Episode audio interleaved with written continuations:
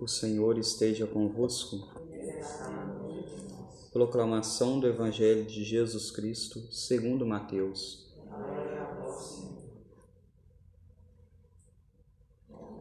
Tendo Jesus descido do monte, numerosas multidões o seguiam.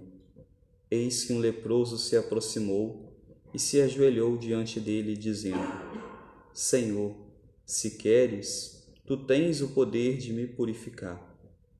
Jesus estendeu a mão, tocou nele e disse: Eu quero, fica limpo. No mesmo instante, o homem ficou curado da lepra. Então Jesus lhe disse: Olha, não digas nada a ninguém, mas vai mostrar-te ao sacerdote e faze a oferta que Moisés ordenou para servir de testemunho para eles. Palavra da salvação. Ave Maria, cheia de graça, o Senhor é convosco. Bendita sois vós entre as mulheres, e bendito é o fruto do vosso ventre, Jesus. Santa Maria, Mãe de Deus, rogai por nós, pecadores, agora e na hora de nossa morte. Amém. Caríssimos irmãos, só para nós nos contextualizarmos, Jesus havia subido ao monte havia pregado, falado das bem-aventuranças, e era comum que na época lá Jesus, sobretudo os profetas antigos, quando eles iam falar, eles sempre diziam: Assim fala o Senhor, assim fala Deus. Sempre que eles iam falar de algum ensinamento.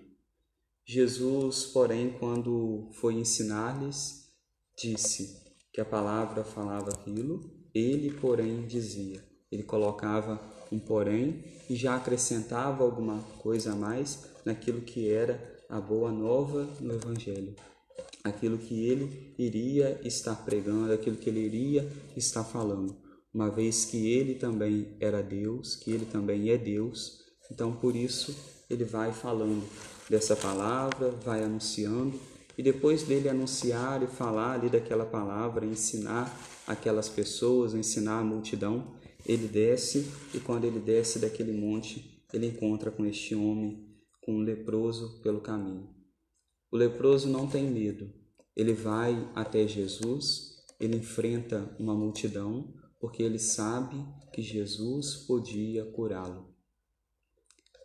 Um leproso na época de Jesus tinha que andar com um sininho, balançando aquele sino e gritando que era um leproso, era uma vergonha muito grande. E as pessoas todas se afastavam dele, as pessoas todas não podiam se aproximar por conta de pegarem a doença, pegarem a lepra. Aquele homem era, podemos dizer, um excluído, um excluído ali onde ele vivia.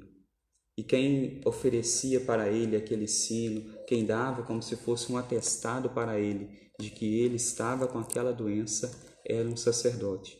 E agora, depois de Jesus curá-lo, Jesus pede então para que ele vá até o sacerdote, para que o sacerdote então possa dar, podemos dizer assim, a sentença final de que ele foi curado. E quando nós olhamos então para as curas que Jesus faz, nós sempre somos convidados a olhar então também para o que Jesus deseja falar conosco. Jesus aqui curou este leproso, curou o homem de uma doença e depois pede a ele para que vá até um sacerdote. Isso é um sinal muito bonito para nós. Jesus um dia também estava no monte, estava no alto, no reino dos céus. Veio a este mundo e quando chegou aqui neste mundo, ele instituiu os sacramentos, sacramentos que a nossa igreja tem. Então, instituindo os sacramentos, ele nos deu como um grande sacramento o sacramento da reconciliação, o sacramento da confissão. O sacramento da, da reconciliação e da confissão que faz com que nós entremos novamente na comunidade. Quantas pessoas ficam afastadas da comunidade, e aqui eu digo da comunidade, do grupo de, fiéis que recebem a Eucaristia, porque estão, por vezes, em pecado mortal, porque estão em inimizade com Deus. E ao então se aproximarem, se arrependerem dos seus pecados, elas podem então retornar a um convívio, a um convívio sobretudo com Deus, um convívio com Cristo através da Eucaristia, um convívio também com os irmãos, comungando da mesma Eucaristia que os irmãos comungam, que todos aqueles que fazem parte daquela comunidade de fé da Santa Igreja comungam. Então, por isso nós somos irmãos, todos nós fazemos parte de uma mesma família, temos a Igreja por mãe, temos a Deus por pai, professamos a mesma fé, somos então chamados de irmãos por isso. E Jesus não somente instituiu este sacramento, mas instituiu também o sacerdócio. O sacerdócio para que o sacerdote então pudesse dar a bênção para as pessoas quando necessário, para que as pessoas pudessem ir até ele se reconciliar, para que as pessoas pudessem pedir algum conselho, para aquilo que elas necessitam espiritualmente, o sacerdote poder ajudá-las. E é bonito que este homem leproso alcançou as graças, mas ele não teve medo. Não teve medo de se aproximar de Jesus e não tem medo depois também de aproximar desse sacerdote porque ele sabe que a alegria maior é estar em paz consigo e em paz também com Deus. Nós também não devemos temer, não devemos ter o medo de nos aproximarmos para recebermos o sacramento da reconciliação, o sacramento da confissão, de confessar os nossos pecados.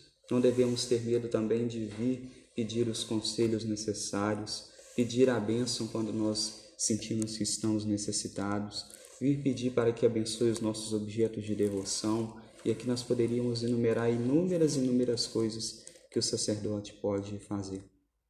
O sacerdote, ele não é um homem somente bom e que prega a palavra de Deus.